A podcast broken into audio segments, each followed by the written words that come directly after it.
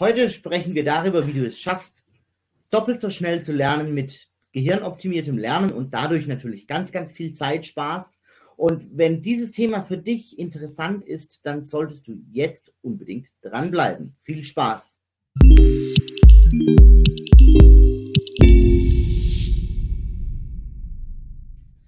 Hallo und herzlich willkommen zu einem weiteren Interview hier auf meinem Kanal. Heute spreche ich mit Gabriel Gorbach. Gabriel Gorbach ist Experte für gehirnoptimiertes Lernen.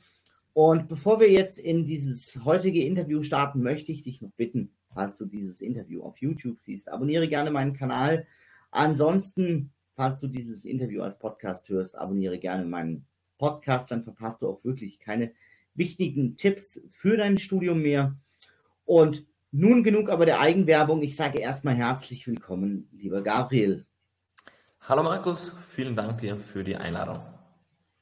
Ja, schön, dass du heute dir die Zeit genommen hast, mit mir mal über gehirnoptimiertes Lernen und auch schnelleres Lernen und damit auch schneller vorankommen im Studium ähm, sprichst.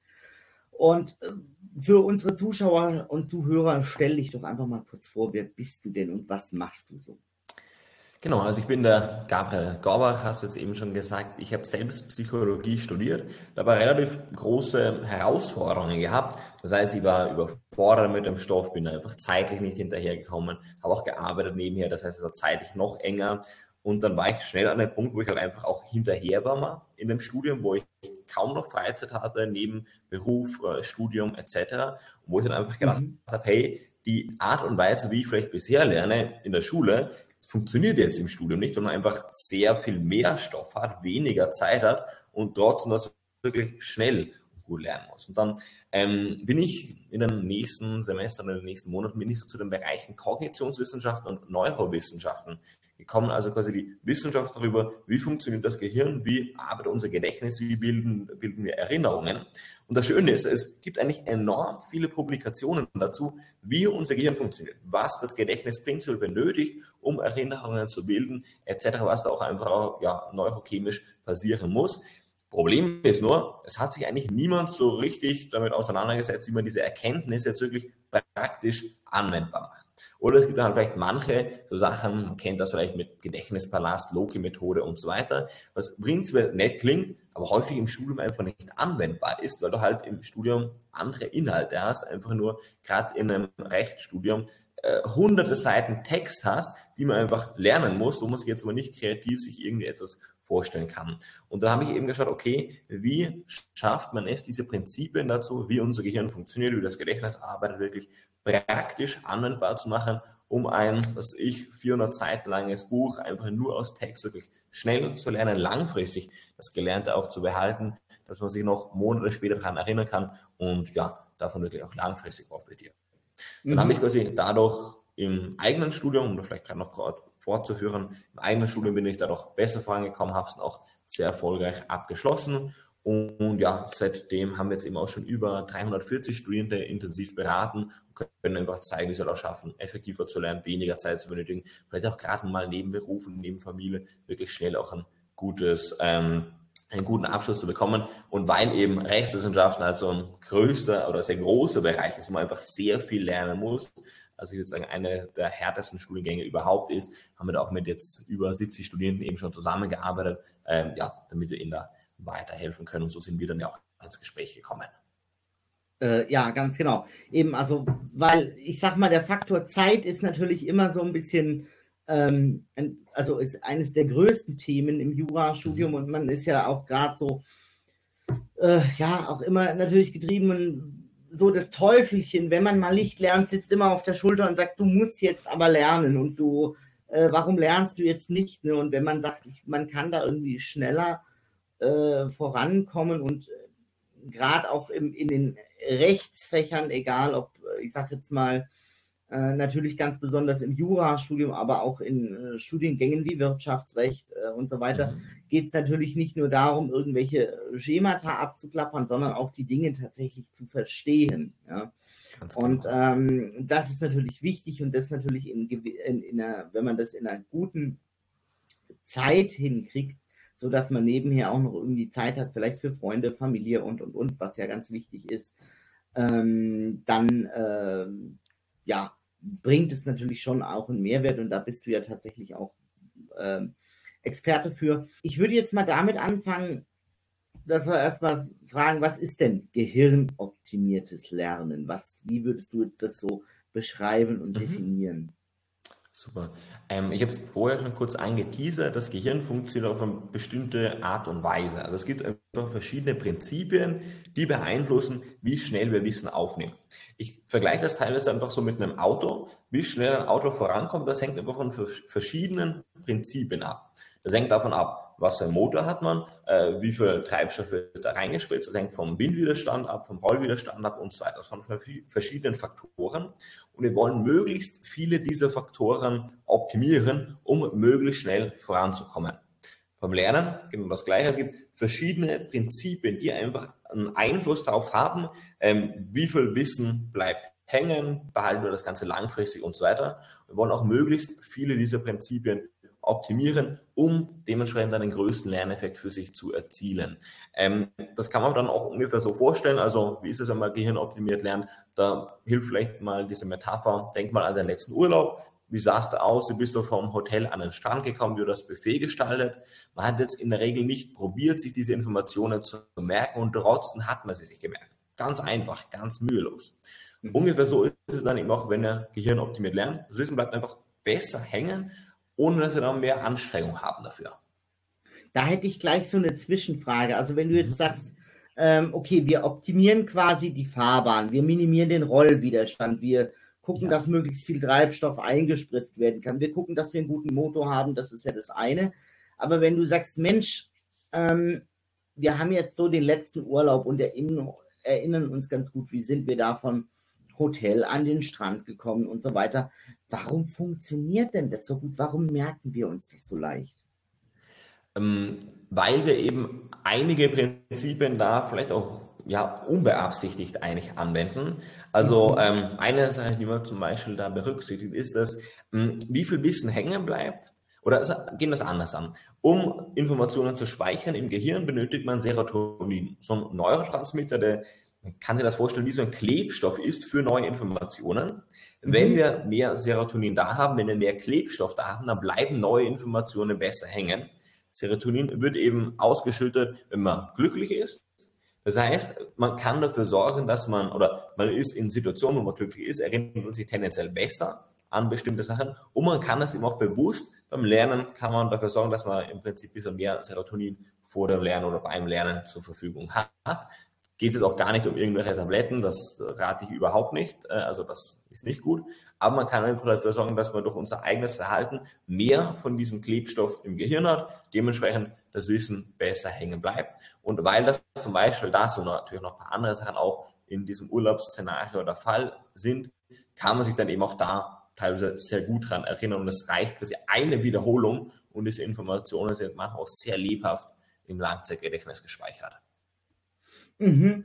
Und ähm, hast du so einen Tipp, wo man sagt, Mensch, da kann ich schon bereits vorm, vorm Lernen dafür sorgen, dass ich entsprechend Serotonin irgendwie ausschütte, äh, dass es irgendwie quasi beim Lernen, dass mir der Einstieg ziemlich gut gelingt. Und ich ja. sage jetzt mal, äh, ich von mir auch schon äh, mich vielleicht besser auch an die ersten Sätze, auch die ich gelesen habe, mich dann wieder erinnere.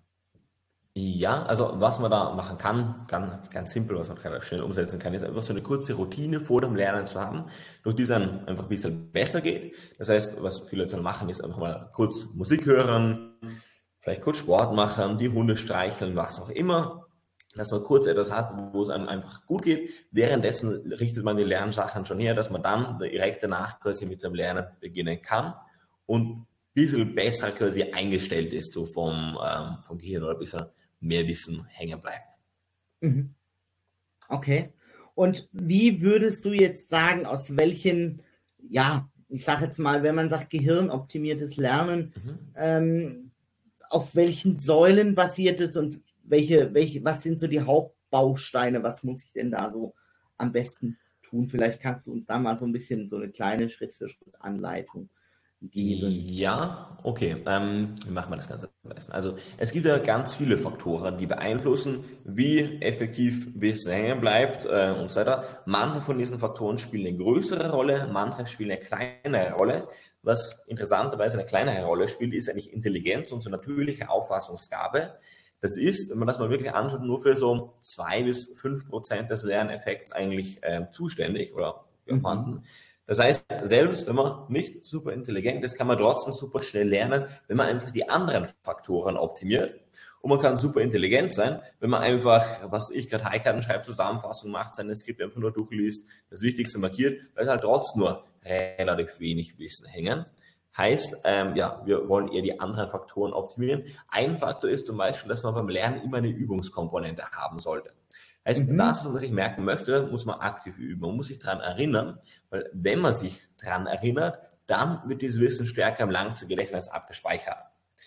Einfachste Version, wie das Ganze aussehen könnte, ist, man liest etwas in einem Buch oder in einem Skript von sich durch, deckt man das Ganze ab und jetzt probiert man wiederzugeben, was man da gelesen hat.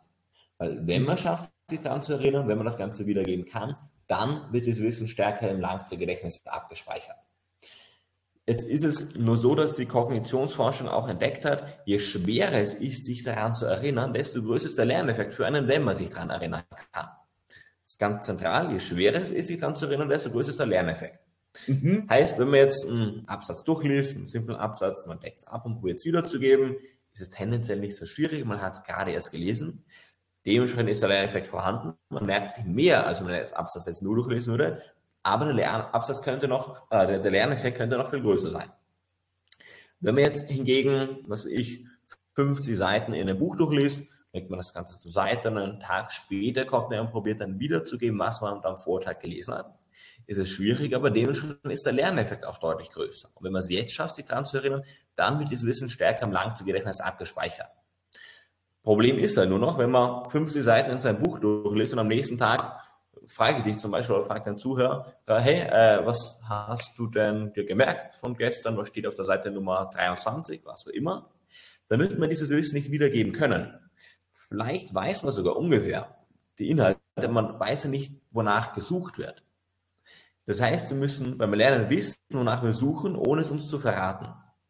Und dafür gibt es quasi unterschiedliche Möglichkeiten, das Ganze zu machen, um so den, ähm, ja, sich auch einfach Zeit zu sparen.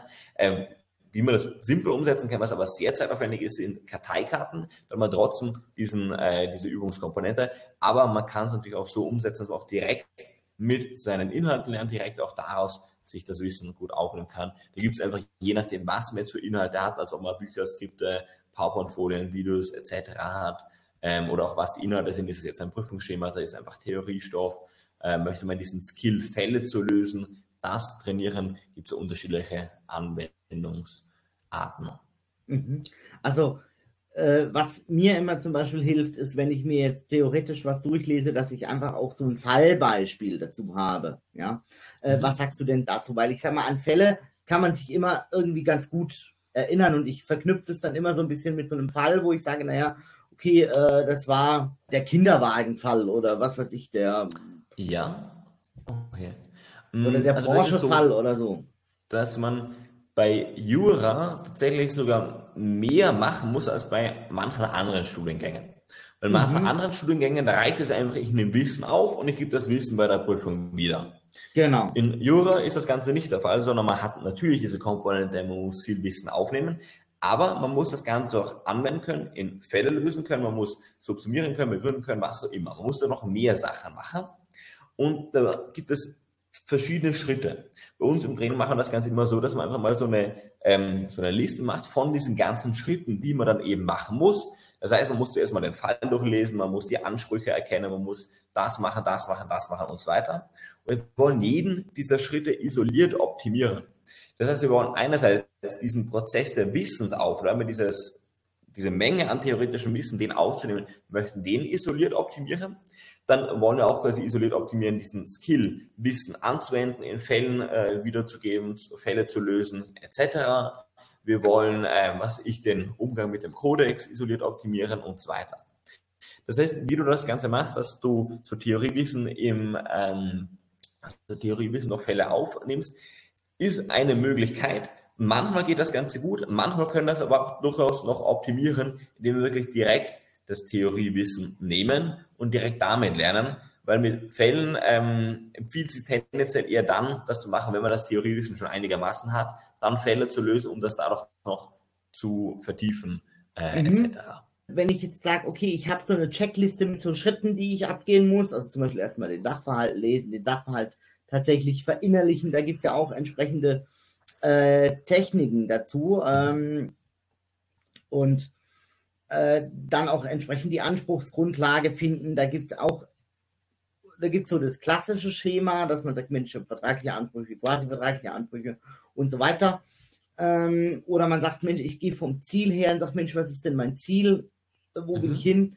Äh, darüber dann die Anspruchsgrundlage zu finden, dass man diese, dass man sich auch eintrainiert, quasi diese Schritte Step by Step zu gehen. Ja, das ist ganz wichtig, dass man da auch, glaube ich, vom, vom assoziativen Denken äh, irgendwie wegkommt. Das ist zum Beispiel was, was mir immer recht schwer gefallen ist. Immer angefangen habe, irgendwie assoziativ zu denken, bis ich das so verinnerlicht mhm. hatte. Habe mich dann da einfach in, ich sage jetzt mal, verlaufen und habe dann quasi den, den Wald vor lauter Bäumen nicht mehr gesehen. Wie, wie gehst du dann weiter? Wie sagst du, Mensch, wenn man gerade so für diese Rechtsfächer, weil da muss man ja, wie du sagst, eben ganz, ganz viel Wissen aufnehmen und das aber auch anwenden können. Wie, was für einen Weg geht man da weiter, wenn man jetzt sagt, okay, man hat dieses Schema, dass man sagt, man liest erst den Sachverhalt, äh, sucht dann die Anspruchsgrundlage und geht dann in die Prüfung rein. Mhm. Äh, wie, wie gehst du da weiter? Was ist also deine Empfehlung zu? Das also sind quasi, wenn man es genau nimmt, zwei Fragen. Wie kann ich Wissen konsumieren? Äh, mhm. Und quasi, also nicht nur konsumieren, sondern lernen mir aneignen ja. und dann das quasi übertragen in die Anwendung der Fälle. Okay, ja, äh, das hast du jetzt noch gut gesagt, dass man das eben differenzieren muss. Muss einerseits mal schauen, wie kann man Wissen konsumieren, also wie kann ich Wissen aufnehmen. Ähm, da eben diese Prinzipien berücksichtigen und vielleicht als wichtiger Tipp, man sollte immer oder ich empfehle immer direkt mit seinen Lernunterlagen zu lernen, da keine Zusammenfassung, Karteikarten, Notizen, was auch immer zu machen, weil in seinen Lernunterlagen, in seinen Büchern und Skripten steht alles an Informationen drinnen, was man eben benötigt. Aber das einfach nur zu verarbeiten, indem man so eine Zusammenfassung schreibt, das ist so ein unnötiger Zwischenschritt. Weil ich kann nicht direkt aus dem Buch das Wissen in meinen Kopf reinbringen, aber was halt leider häufig passiert, man macht aus dem Buch eine Zusammenfassung, mit der Zusammenfassung lernt man dann. Oder man macht aus dem Buch Karteikarten, damit lernt man dann. Oder man macht äh, was auch immer, irgendeinen Zwischenschritt, eine Mindmap und sowas. Und diese Zwischenschritte, die kosten immer Zeit. Es ist effektiver, den direkten Weg vom Buch ins Gehirn zu gehen. Reicht natürlich jetzt auch nicht aus, das einfach nur durchzulesen, das Wichtigste zu markieren, sondern muss man eben äh, ja, vorgehen bestimmte Art und Weise vorgehen, aber das ist ein größeres Thema. Was dann aber eben auch noch wichtig ist, dieser zweite Schritt, wie schafft man es, diesen Skill, diese Fähigkeit, Fälle zu lösen, systematisch zu trainieren. Mhm. Und das ist tatsächlich etwas, das eine andere Art von Wissen ist. Also eines ist ja so Theoriewissen und hier geht es eher so um prozedurales Wissen, also Handlungswissen, wie man etwas macht, was interessanterweise in unserem Gehirn sogar auf einem, bei einem anderen Platz quasi äh, oder auf eine andere Art und Weise auch äh, gespeichert wird. Und auch da gibt es so ein paar Prinzipien, die man berücksichtigen sollte. Zum Beispiel ist es da immer wichtig, ein sehr zeitnahes Feedback zu haben. Es bringt nichts, fünf Fälle zu lösen, ohne dann direkt zu kontrollieren, sondern man sollte direkt ähm, zeitnah Feedback haben, um eben den Prozess optimieren zu können. Man sollte zum Beispiel auch immer isoliert das, woran man gerade gescheitert ist, das isolieren. Also ich muss nicht wenn ich zum Beispiel ein Problem damit habe, ähm, die Anspruchsgrundlage zu erkennen, dann muss ich nicht fünfmal einen gesamten Fall lösen, sondern kann ich in derselben Zeit 15 Mal einfach einen Fall nehmen, die Anspruchsgrundlage nehmen, wir versuchen so eine Skizze zu machen, um einfach zu schauen, hey, habe ich das Ganze richtig, äh, richtig erkannt? Dann kann ich das Ganze kontrollieren. Aber ich muss nicht immer alles, alle Schritte gehen, sondern trainiere immer den Schritt, wo ich jetzt gerade meinen aktuellen Schwachpunkt habe sehr, sehr spannend, dass man sagt, Mensch, man löst jetzt nicht 500 Fälle, also fünf, fünf Fälle und sagt, Mensch, ich gehe jetzt den kompletten Fall durch, sondern dass ich mir einen Teil rauspicke und sage, okay, ich versuche mich jetzt nur mal darauf zu konzentrieren, den Skill quasi finde die Anspruchsgrundlage zu üben. Ganz ja? genau. Und richtig so kann ich das dann ja wieder, äh, wenn ich es richtig verstanden habe, für äh, dann kann ich wieder, äh, finde die Tatbestandsmerkmale heraus definiere mhm. erst die Tatbestandsmerkmale, dann subsumiere sie. Ne? Und so kann ich das quasi immer Schritt für Schritt auch mal am Anfang trainieren, bis ich dann am Ende natürlich dazu komme, ganze Fälle zu. Ähm, Ganz genau. Und wie man das eben wieder vorgehen, ist, dass wir ähm, bei uns immer so ein ist mir eben wie so eine äh, Schritt-für-Schritt-Abfolge auflistet. Und die ist dann tatsächlich auch individuell, weil manche Menschen einfach individuell Fälle lösen. Also nicht jeder macht zum Beispiel so eine Falllösungskizze oder sowas. Aber wenn man das Ganze macht, dann gehört das dazu und soll sich einfach selbst mal überlegen, okay, wie gehe ich denn aktuell beim Lösen von Fällen vor oder was wird generell empfohlen? Dann schreibe ich mir auf, okay, erster Schritt, ich, was ich lese mir das Ganze durch. Zweitens, ich äh, versuche den Anspruch zu erkennen. Drittens, ich mache eine Lösungskizze. Viertens, ich äh, schreibe das Prüfungsschema dahin. Fünftens, ich äh, ruft das Theoriewissen ab. Äh, sechstens, ich, äh, was ich schreibe Paragraphen dazu, dann äh, kontrolliere ich das Ganze noch und so weiter. Und dann habe ich diesen, diese Schritt-für-Schritt-Abfolge und sollte dann einfach vielleicht, wenn ich mal einen Fall durchgehe, überall dazu schreiben, okay, von 1 bis 10, wie gut habe ich das Ganze gemacht? Wie gut habe ich diesen jeweiligen Schritt erledigt? Und dann schaut man immer an, okay, wo ist jetzt gerade mein Flaschenhals? Wo habe ich noch am meisten Nachholbedarf?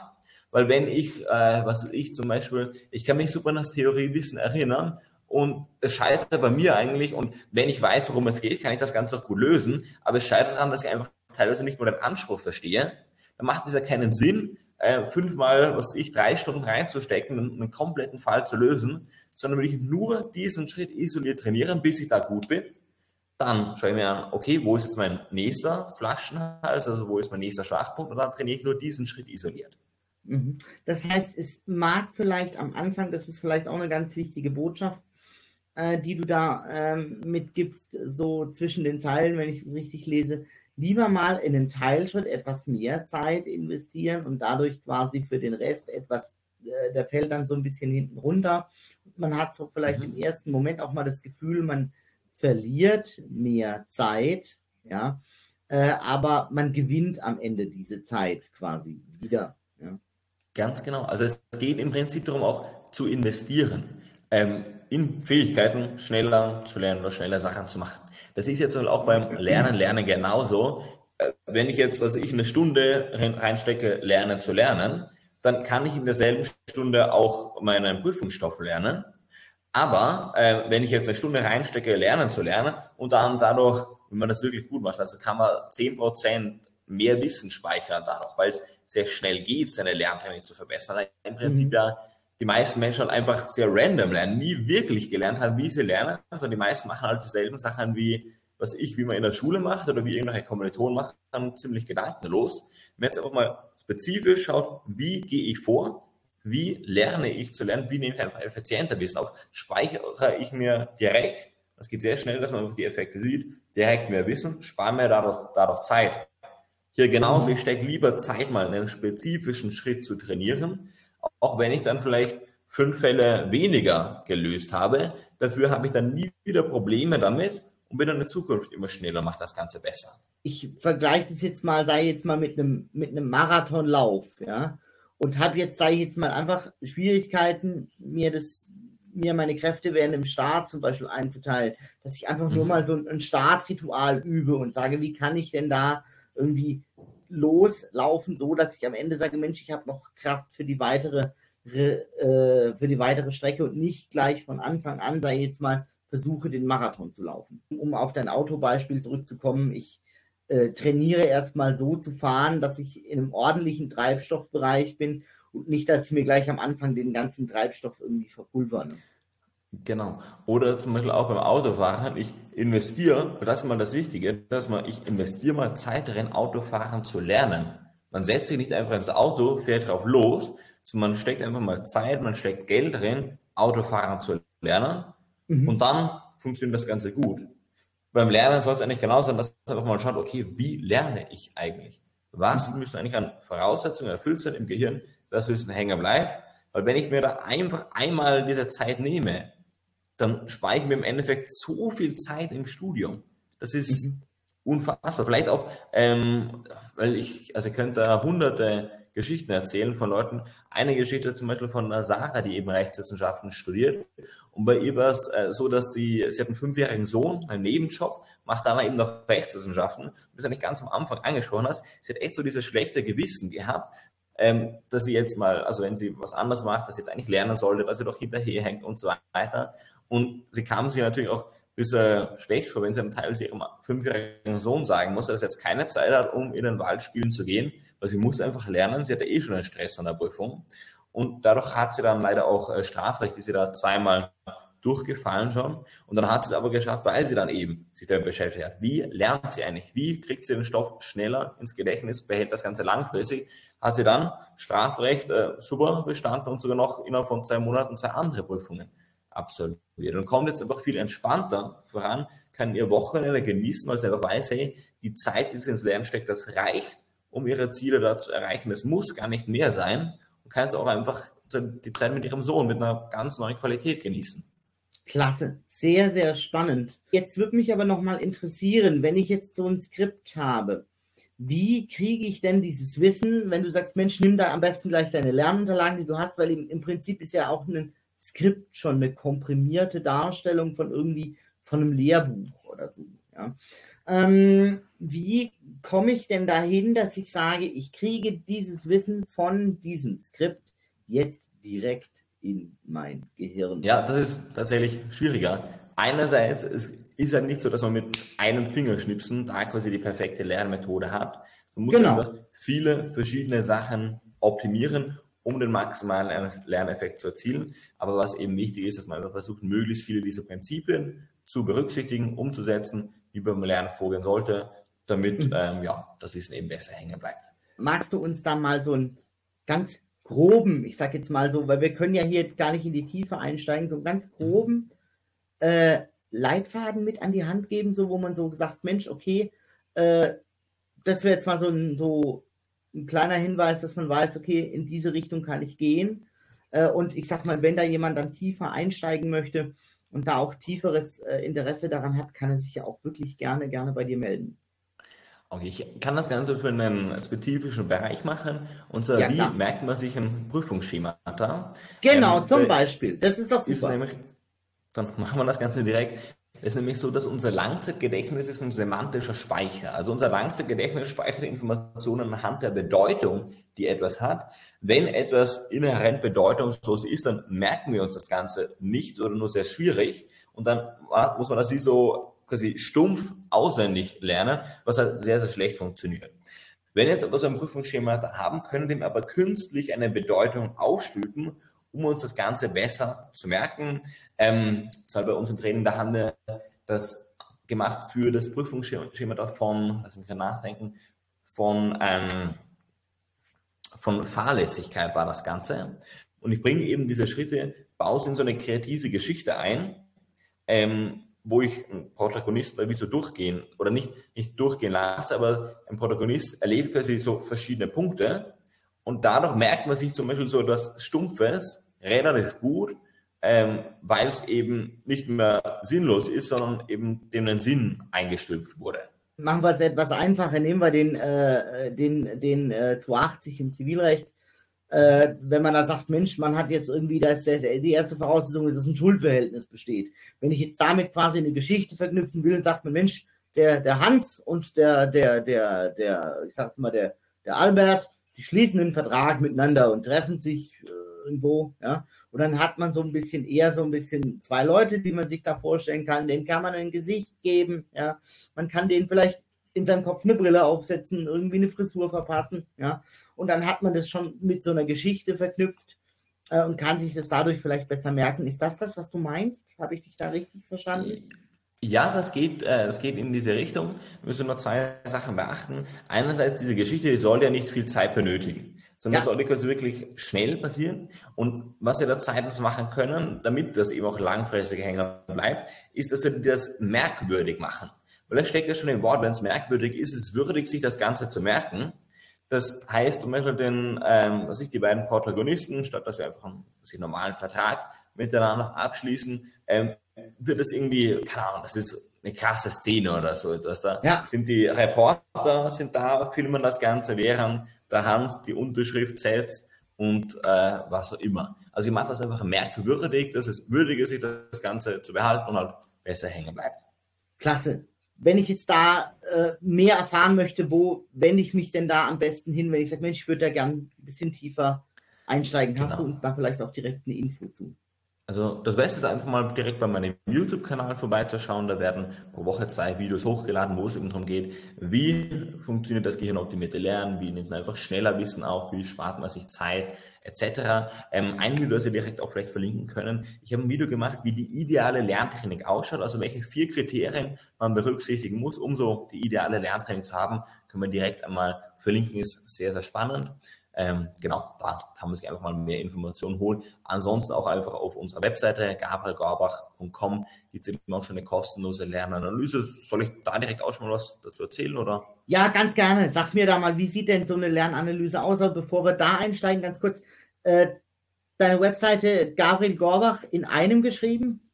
Genau, gabrielgorbach.com oder einfach mal Gabriel Gorbach googeln, dann findet man auch ganz viel Material dazu. Und diese Lernanalyse, das ist dann eben ein längeres Gespräch über Zoom, wo uns mal einfach mal genau anschauen, okay, was ist die Situation der Studenten, also was sind die Herausforderungen, was für Ziele hat man und so weiter. Dann schauen wir uns an, okay, wie sehen die Lernunterlagen aus, wie kann man das gehirnoptimierte Lernen da anwenden, damit die Person mal direkt weiß, hey, wie nimmt sie einfach mehr Wissen auf in kurzer Zeit, wie speichert sie das Gelernte schneller und so weiter, ähm, damit man eben halt jetzt schneller im Schulung vorankommt, seine Prüfungen sicher besteht, selbstbewusst besteht und halt auch vielleicht mit wenig Zeitaufwand das Ganze gut schafft.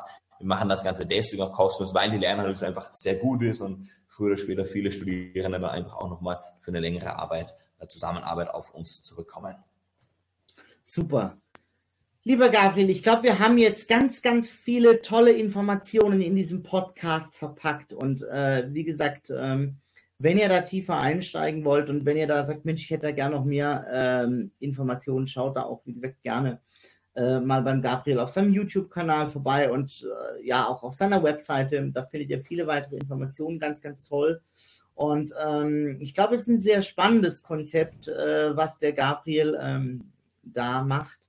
Und Gabriel, ich danke dir an dieser Stelle einfach mal für deine Zeit und für deine wirklich ähm, hilfreichen Tipps, die du uns hier heute mitgegeben hast und die einfach diesen Mehrwert. Ich glaube, das war wieder mal ein Podcast, den wir aufgenommen haben, wo man tatsächlich, wo der Name Mehrwertprogramm ist.